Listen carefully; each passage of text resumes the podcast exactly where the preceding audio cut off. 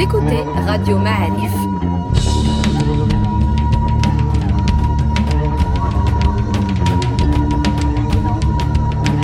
Le podcast Histoire.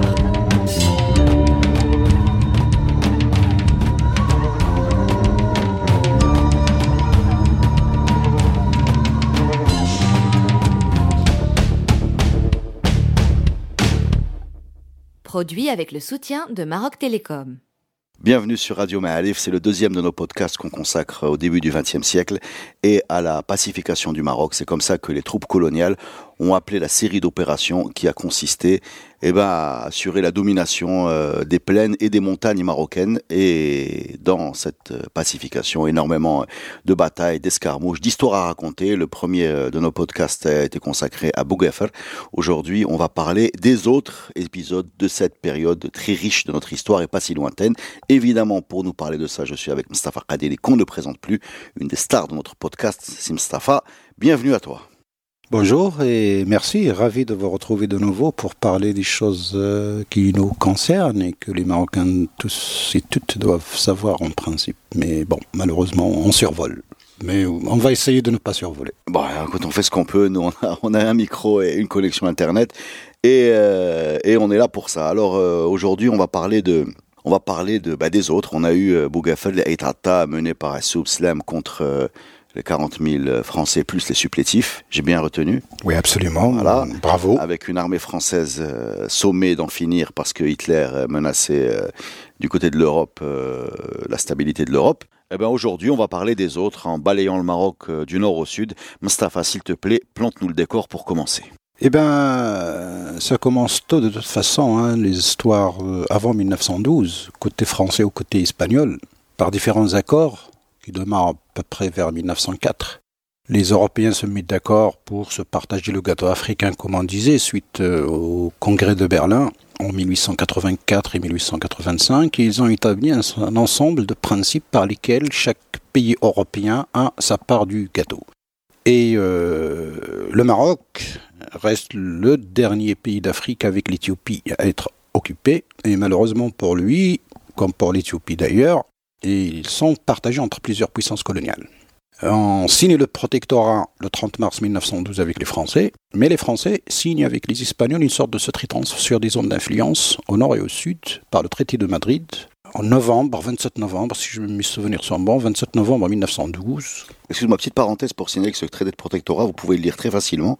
On le trouve facilement sur Internet. Oui, c'est un document assez court. Oui. Et oui, qui ressemble euh, beaucoup, enfin quand on le lit aujourd'hui avec le recul, à un traité de, co de coopération ou de collaboration. Voilà, c'est quand on le lit, on n'a pas l'impression de comprendre ce qu'il impacte. On parle de réforme parce que le on va aider le Maroc à se réformer. Voilà. Absolument, mais est- le, le- le problème il est complexe. Disons, euh, d'abord, le Maroc était considéré comme un État indépendant par les Européens. Et pendant très longtemps, il était respecté comme tel. Ensuite, ce passage par le traité était obligatoire pour que les autres Européens puissent reconnaître les droits des Français sur le Maroc. Donc du coup, cette insistance des Français à signer quelque chose euh, avec le sultan. Parce que sinon, les Allemands qui étaient là, les Britanniques qui étaient là derrière, et bien sûr euh, les autres puissances. Et du coup, ça nous donne une cartographie du royaume du Maroc aujourd'hui partagée entre plusieurs couleurs. Vous avez le nord, le Maroc espagnol du nord, avec la capitale régionale Tétouan, avec les deux villes déjà occupées par les Espagnols qui sont Septaim Lilia, qui sont des possessions, comme il disait, donc ça ne, rentre pas dans le Maroc espagnol du nord. On a Tanger l'international. C'est-à-dire, ce ne sont ni les Espagnols ni les Français. Et c'est les Britanniques qui ont insisté à ce que Tanger soit international. Et pour comprendre cela, c'est très facile. Il suffit de, de, de, se rappeler que les Britanniques sont en face à Gibraltar. Oui, il faut regarder la carte et imaginer qu'ils veulent contrôler les deux bords de, du détroit. Quoi. Et ils ne veulent pas que les Français aient la continuité territoriale de Tunisie au Maroc et de Tanger jusqu'à Abidjan. Donc, ce qui explique un petit peu les, les cartes d'aujourd'hui des pays indépendants. Dès qu'une colonie est occupée par une autre, euh, une puissance coloniale différente, ça ça devient les fameuses euh, frontières internationales. Et donc Tanger international était dirigé par un conseil international composé de toutes euh, les puissances européennes plus les Américains et un représentant du sultan. Et ce qui est rigolo, Tanger, les habitants de Tanger étaient un peu comme citoyens. Ils n'ont pas vécu les galères que les autres Marocains des autres régions ont connues avec le temps colonial. Ce qui distingue les Tangiérois et ce qui leur donne un petit peu cette perception d'être distingués parce qu'ils n'ont pas connu une statue d'indigène subalterne, etc.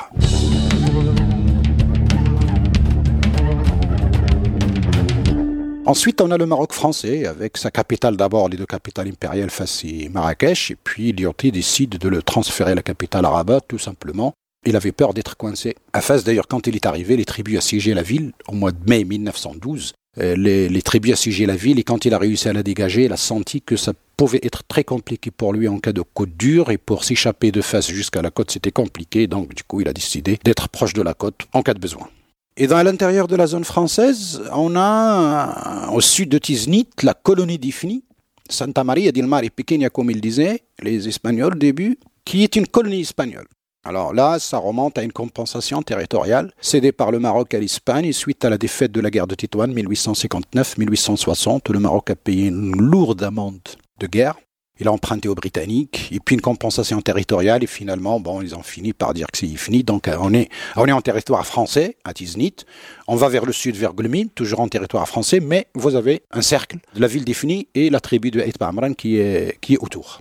Ensuite, les Espagnols et les Français, selon ce traité de 1912, ils partagent le Sahara en deux.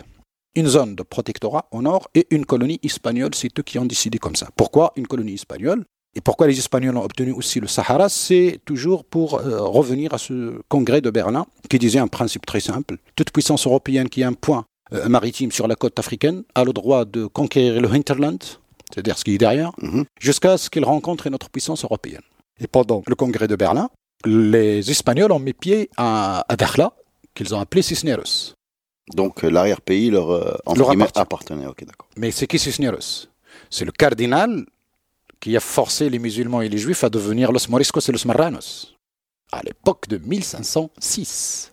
Donc il donne le nom à Dakhla du, cardinal qui a euh, absolument expulsé les, musulmans. non, qui les a forcés à se convertir d'abord. On est avant l'expulsion. C'est lui qui a rompu l'accord établi en 1492 de le droit des musulmans et des juifs à continuer à vivre en Hispanie catholique. Mais Cisneros a dit non, non, non, on arrête, on ne peut pas leur faire confiance, ils doivent. C'est là que commence l'Inquisition. D'accord. Donc c'est là qu'on me dit, bon, nous dans notre cuisine, le rapport de la mémoire et de l'histoire, le clin d'œil passé. Comme si les Espagnols voulaient dire à l'époque ce que Cisneros n'avait pas fini à son époque, comme si nous, on, vient le finir aujourd'hui en lui rendant hommage et en appelant ce comptoir de pêche à l'origine. Hein. C'était juste une histoire de poisson, disait-il, à l'époque. Voilà comment ils ont euh, obtenu donc euh, ce morceau du Sahara, parce qu'en 1916, ils occupent Tarfaya pendant la Première Guerre mondiale, ils euh, profitent de l'occasion et donc ils, mettent pied à Tarfaya, mais ils n'avancent dans le, Sahara à l'intérieur que après 1930, justement, quand l'armée française commence à se rapprocher des frontières euh, du Sahara espagnol, comme il disait, après Bougafer, etc. Donc on descend vers l'anti-Atlas, et c'est là que les Espagnols établissent la Youn comme une traduction de Tétouan. Hein. La Youn, c'est la traduction de Tétouan, c'est-à-dire une deuxième Tétouan, Tétouan du nord et Tétouan du sud. Excuse-moi, pourquoi Tétouan est une traduction de la Tétouan, Tamazirt, c'est Tétouin. Hein? Tétouin de l'Ma, l'Ayoun de l'Ma. Ah, d'accord, les sources. Les sources. D'accord. On a un Tétouan au nord et on va en, créer un second au sud. Donc tu viens nous expliquer tranquille l'origine de l'Ayoun. Oui, c'est la traduction de Tétouin. Ok. Bah, comme euh, je tiens les Espagnols, ils étaient assez forts. Tu viens nous expliquer en plus que les Espagnols avaient un très mauvais esprit en allant nommer Dakhla Cisneros. Oui. Voilà. Vous savez, dans les stratégies. C'est une taquinerie ou comment tu. C'est de la taquinerie, puis c'est des. Il y a des gens derrière, hein, je veux dire, il y a des penseurs, il y a des historiens, il y a des, gens qui réfléchissent. L'État décide, mais il y a des gens qui réfléchissent derrière, et puis il y a toujours la symbolique.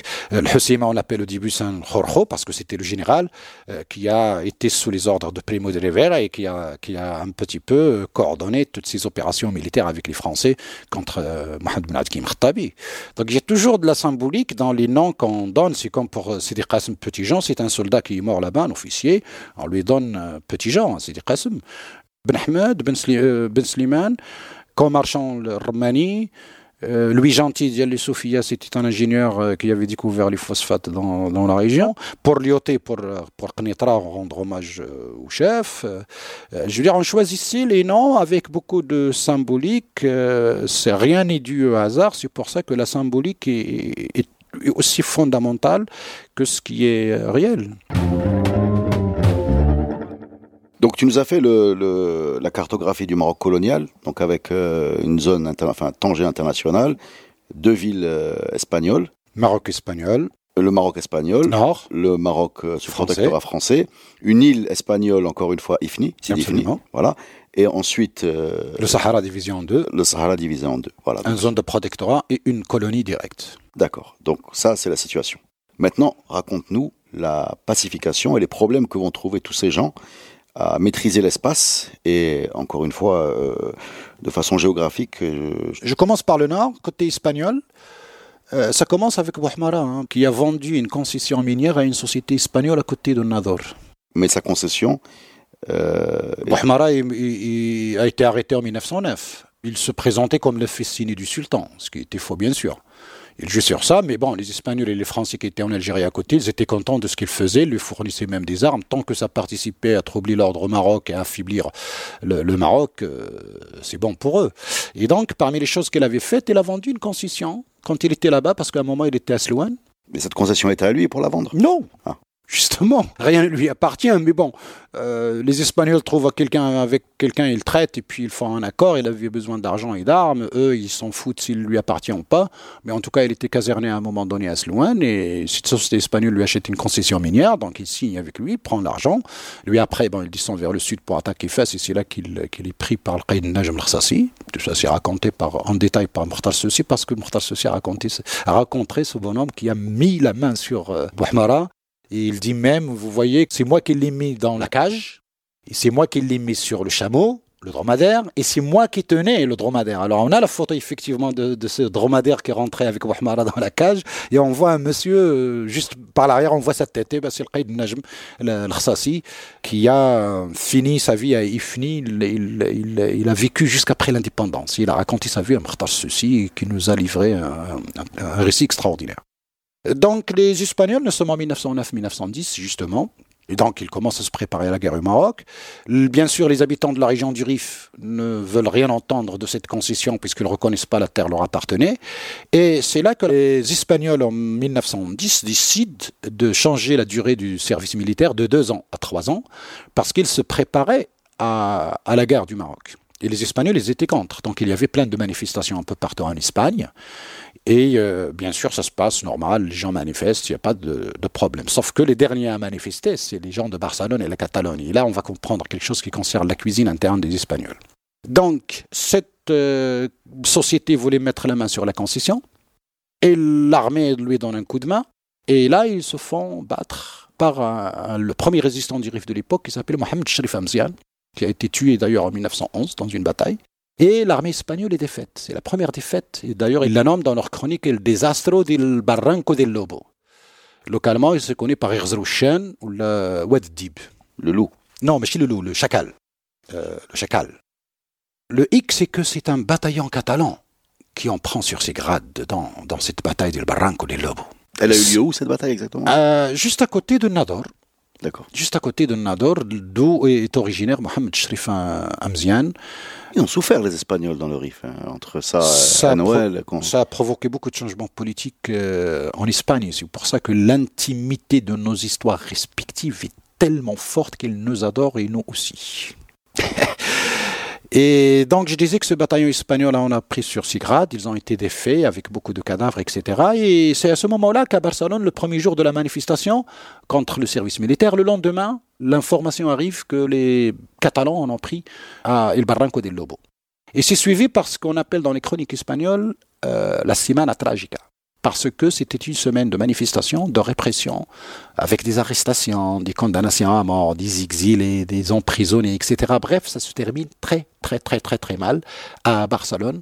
Et je crois que si on veut comprendre la crise entre l'État espagnol et la Catalogne, il y a quelque chose qui commence à ce moment-là, parce que j'ai dit tout à l'heure qu'en Espagne, les manifs n'ont pas été réprimés, les gens ont manifesté librement partout, sauf en Catalogne où l'État était très, très, très répressif. C'est la même année, en 1910, que le premier manifeste d'une idée qu'on appelle aujourd'hui le catalanisme a été publié, j'ai oublié le nom de l'auteur, euh, mais c'est l'année où un livre qui parle de la notion de catalanisme et qui rattache la Catalogne à l'Europe contre l'idée de l'Espagne africaniste qui voulait, qui développait d'ailleurs, c'était une idéologie chez l'armée euh, espagnole, on appelait ça l'africanisme, c'est-à-dire la conquête de, de, l'Afrique, au moment où les Catalans disaient non, non, non, nous sommes des Européens, il faut se rattacher à l'Europe, il faut se connecter à l'Europe pour des raisons économiques, de développement, etc. Mais quand tu insistes sur le fait que ce sont des Catalans qui ont, qui ont été défaits près de Nador par Amzien, euh, le, fait qu'ils soient catalans, ça veut dire quoi en fait euh, Qu'ils ne se sont pas battus euh, courageusement? Enfin, je parle dans, l'esprit de l'époque, je ne vois pas très bien ce que ça implique. Euh, non, ça implique les suites politiques en, Espagne. C'est-à-dire la Semana Tragica, parce que c'est à cause de ces cadavres, quand les, Espagnols, les Catalans ont appris que leurs enfants étaient morts en Afrique. Étaient morts en Afrique.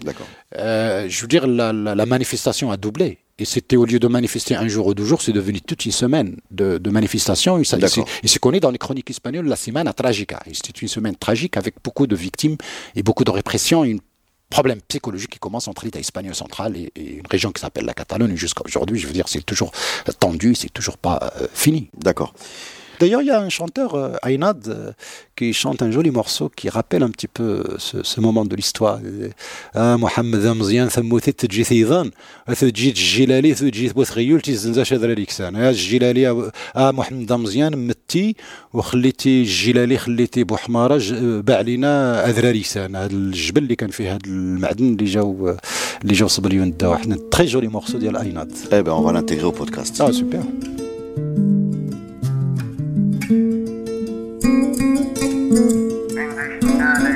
ويدعي الناس وقت تشتنتي حوجة وقت تكيني سران من دايش الناس يا الريف من دايش الناس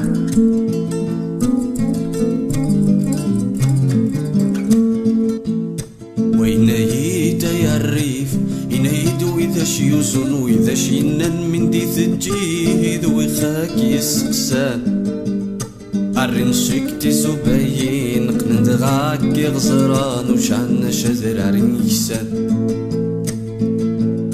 وين يدا يا الريف ينايد وإذا شيوزن وإذا شينن من دي تجيد ويخاك يسقسان الرين شكتي زبين قنند غاكي غزران وشعن شذر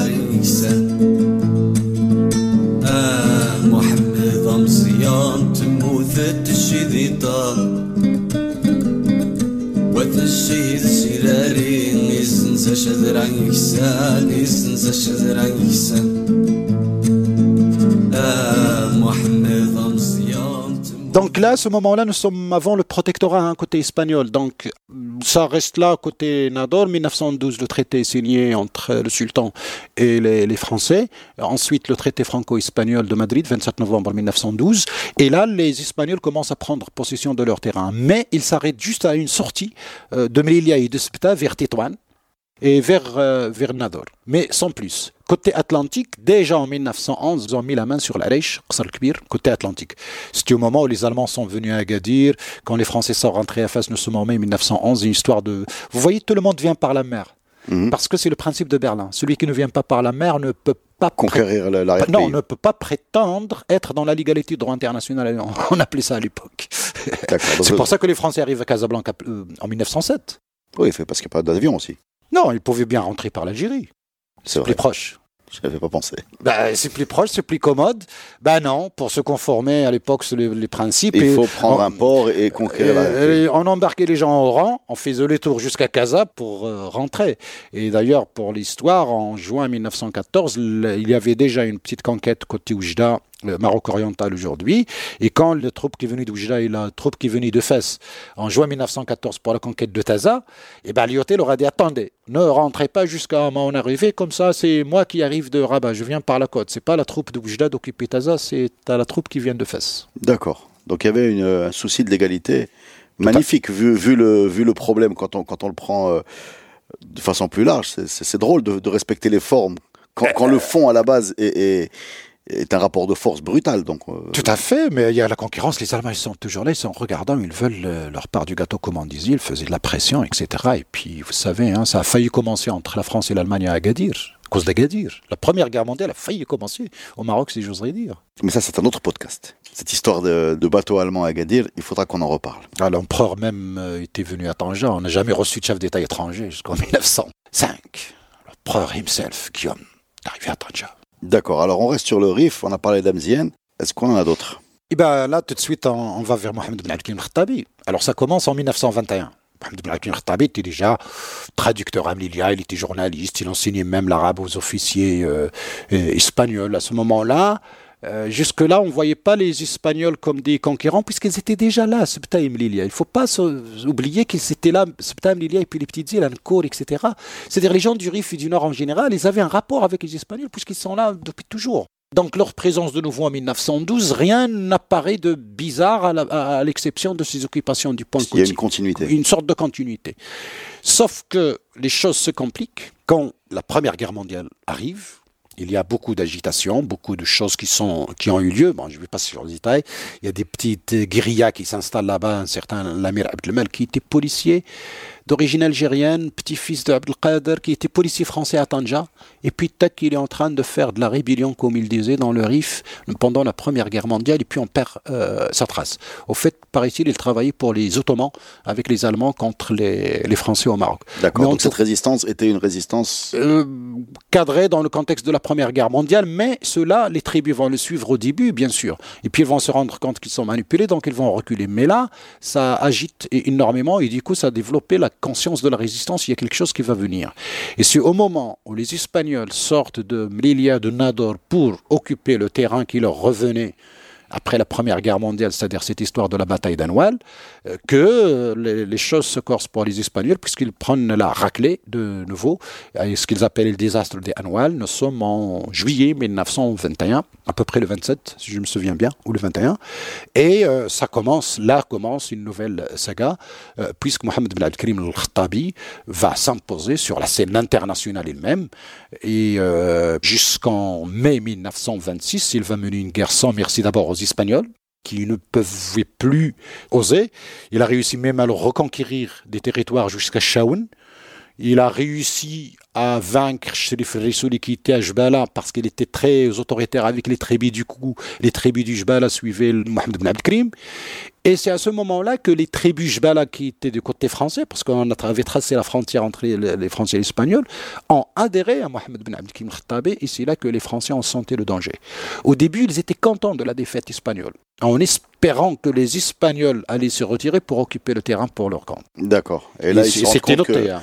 ils se rendent compte que c'est les prochains sur la... C'est les prochains sur la liste. C'est pour ça aussi que pendant très longtemps, c'est-à-dire jusqu'en 25 pratiquement, la presse française, la presse internationale parlait beaucoup de Mohamed Al-Kim al-Khattabi, parce que bon, ça gênait les Espagnols. Il y a beaucoup de gens qui avaient des comptes à régler avec les Espagnols. Et puis les communistes, les mouvements de gauche. Vous savez, même des journalistes euh, sont venus des États-Unis pour rencontrer Mohamed Al-Kim al-Khattabi, hein, le correspondant de Chicago Tribune. Vincent Chine est arrivé, il est passé la frontière par Taurirt clandestinement. Et puis il arrive jusqu'à lui, il fait des interviews, il les publie dans son journal, il publie même un livre sur, euh, sur cette histoire-là. Et vous savez, à Broadway, on a produit euh, Comédie musicale. les comédies musicales sur, euh, euh, sur Riff. Hein. Il, y a, il y en a plusieurs. Il arrive jusqu'à Broadway. Eh ouais en plus de la presse internationale, Time Magazine des États-Unis qui met l'année 1925. Il est vu comme un, comme un héros de, de, de, d'un mouvement qui n'existe pas encore, qui est la décolonisation. Absolument. Et il arrive un peu trop tôt par rapport à, à, l'histoire qui va se dérouler plutôt dans les années 40-50 Tôt ou tard, je ne sais pas, parce que la Première Guerre mondiale est passée par là, et puis un nouvel arrivant dans la scène internationale, c'est les États-Unis. Wilson avec ses idées, etc., la Société des Nations. D'ailleurs, euh, Mohamed al faisait, a fait une requête à la Société des Nations, mais qui n'a pas été acceptée, parce que c'était pas considéré comme un État souverain, c'est le Maroc qui est considéré comme un État souverain mais pas le, Nord. Donc on, lui refuse euh, la Société des Nations parce qu'il voulait déposer le dossier de dire, bon, nous on est contre l'occupation, mais bien sûr tout le monde comprenait que l'occupation qui le concerne, c'est pas que le Nord, mais bien sûr toute la, libération tant que possible du reste. C'est là que les Français ont compris que le bonhomme avait un projet dans la tête. On va juste rappeler qu'il a été défait du côté de Tsaounet, c'est ça? Euh, Non, Snada, exactement. On est dans le côté Sraïr, il était à Snada. Il, par Pétain euh, Par le maréchal Pétain. Voilà, par le, maréchal, Pétain. le maréchal Pétain. Et de l'autre côté, il y avait Primo de Rivera. Il a été pris en sandwich par deux armées, une qui vient du nord et une qui vient du sud. Et vous savez, le franc à l'époque allait de Taza à Ouazzane, côté français. Imaginez de Taza à Ouazzane, de l'armée partout. Bah, un maréchal, y a, ça bouge pas s'il y a 60 généraux à côté. Hein. on met quand on met un maréchal, il, faut, il y a toute une hiérarchie dans l'histoire de la, dans les, techniques de l'armée. Donc vous imaginez le nombre de généraux que le maréchal a mobilisé. le maréchal Pétain qui arrive au Maroc auréolé de la victoire de Verdun. Absolument. Et si je crois ce que j'ai lu, je te demande la confirmation, euh, un petit clash avec euh, Lyoté. Bien sûr. Qui va faire que Lyoté va démissionner. Absolument. En 1925. Absolument. Et mourir une dizaine d'années plus tard en, France. On a l'impression que Lyoté était là jusqu'à son décès, mais pas du tout. Non, non. Euh, un problème euh, par rapport à, la gestion de ce conflit. Bah, Lyoté, au début. Ils ont, le même, ils ont le même grade, on est d'accord, ce sont des maréchaux. ils ont le même grade, mais Lyoté est piqué à vif parce qu'on lui enlève le commandement militaire. On lui dit tu restes résident, mais c'est le maréchal Pétain qui prend l'armée. Il n'a pas admis ça. Et donc, du coup, il démissionne en tant que résident et il part du Maroc. Euh, je veux dire, très vexé. Très vexé, surtout en catimini, il n'y a pas de défilé, il n'y a rien. Je veux dire, comment l'image de ce bonhomme a été cassée par Mohamed Malik Khattabi hein, Il n'y a pas que, y a pas que la, vexation d'avoir un, Enfin, d'après les mémoires de Lyoté, hein, je, pense qu'il y a également une vraie mésentente sur la façon de gérer ce conflit. Oui, il y a beaucoup de détails. Lui, il demandait les moyens. Il disait Je vous demandais les moyens, Paris me les refusait. Maintenant que Pétain est arrivé, il a eu les moyens que moi je demandais. Pourquoi vous ne me les donnez pas à moi? Mais Pétain, il a fait la Première Guerre mondiale pour avoir son grade de maréchal. Lyoté n'a pas fait la Première Guerre mondiale pour avoir le grade de maréchal. Comment il est devenu maréchal, le Lyoté qui n'a jamais fait la Première Guerre mondiale? Il était ministre de la Défense pendant quelques mois. Il a démissionné parce qu'il ne voulait pas répondre aux questions des parlementaires. Il ne croit pas à la démocratie, notre Lyoté. Il ne croit pas en la République. Ah, il croit la quatrième. Il croit quand La troisième ou la quatrième? La troisième.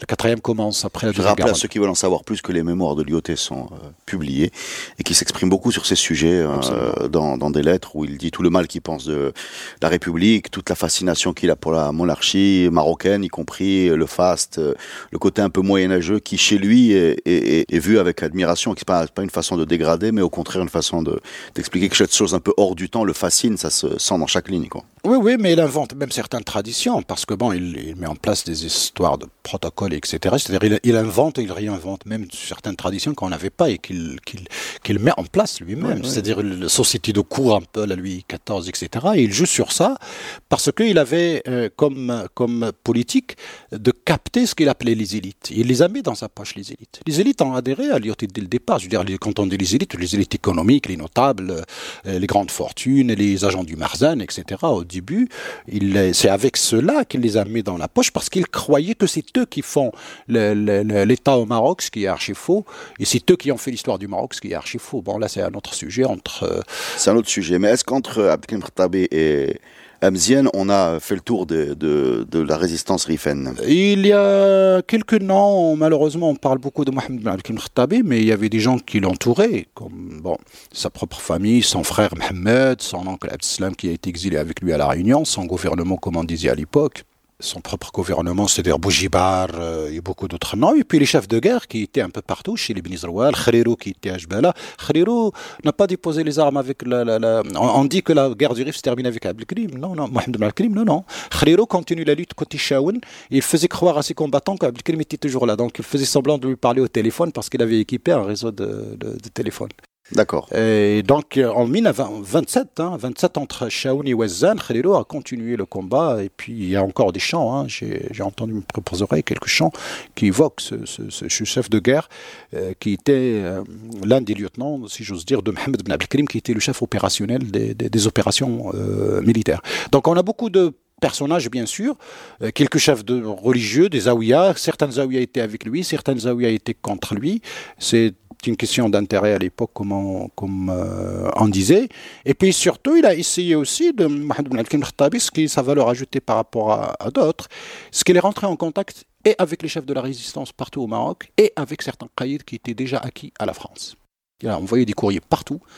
Et donc, il a essayé de coordonner. C'est pour ça que la zone de Taza, pour passer à la zone euh, française, a déposé les armes également avec la fin de Mohamed ibn al avec deux personnages importants, euh, Sidir al-Arfawi ou Sidir Arfa, qui est originaire de la région de, des Mouzar Kandar, mais qui est monté vers le nord, vers, euh, au nord de Boulman, entre Boulman et, Itaza, chez les Aït et les Bni Warayn ou la Aït Et puis à côté de lui, il y avait le chef de guerre de Aït qui s'appelait Saïd Mohamed. Alors Saïd Mohamed se soumet en juillet 1926 Et euh, Sidr Arfa se soumet en juin 1926 et Mohamed Ben Abdelkrim en mai 26. Donc là, on voit que la chronologie joue puisque l'armée française met le paquet.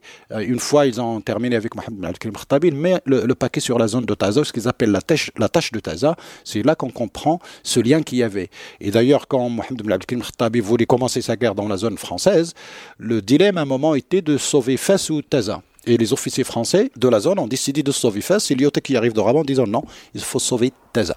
Parce que justement, c'était la tactique de Abdelkrim. Il faisait semblant de menacer la ville de Fès, mais c'est Taza qu'il voulait parce que Taza, c'est la jonction vers l'Algérie pour couper le renfort, et aussi c'est la jonction Rif-Moyen euh, Atlas pour euh, la circulation des armes et, des guerriers des deux côtés. Et Lyoté avait raison, puisqu'ils ont, ils ont réussi à sauver Taza, comme il disait à l'époque, et, du coup, ils ont, et, face de facto. Et euh, du coup, là, on voit le, le génie militaire du bonhomme. Donc il y avait une certaine, une certaine puisque les postes du Moyen Atlas vont tomber un à un. Donc on est à Taza, côté Boulman, pareil, c'est terminé. Et ça arrive jusqu'à Arbala au-dessus de Bnimlel, euh, quand ils ont occupé en septembre Arbala et en 1926 également. C'est-à-dire ils, profitent de l'occasion pour faire une grande, de grandes opérations d'envergure avec les moyens militaires qu'ils euh, avaient à l'époque. Alors là, côté français, normalement, avec la guerre du Rif, la guerre du Maroc se termine pratiquement ce qu'il faut puisque euh, ça continue et euh, le Moyen Atlas euh, va vivre ses dernières guerres en 1932 avec un chef de guerre qui est un, chef de Zawiya également qui s'appelle Bob Kremhausch dans une bataille qui s'appelle Tezgzout, septembre 1932. On va retrouver Mhausch on va retrouver les mouvements de résistance du Moyen Atlas et des autres parties du Maroc dans la suite de ce podcast. C'est la fin de la première partie qui était consacrée au nord du Maroc. On vous donne rendez-vous la semaine prochaine toujours avec Simstafa Al-Qadeli pour la suite.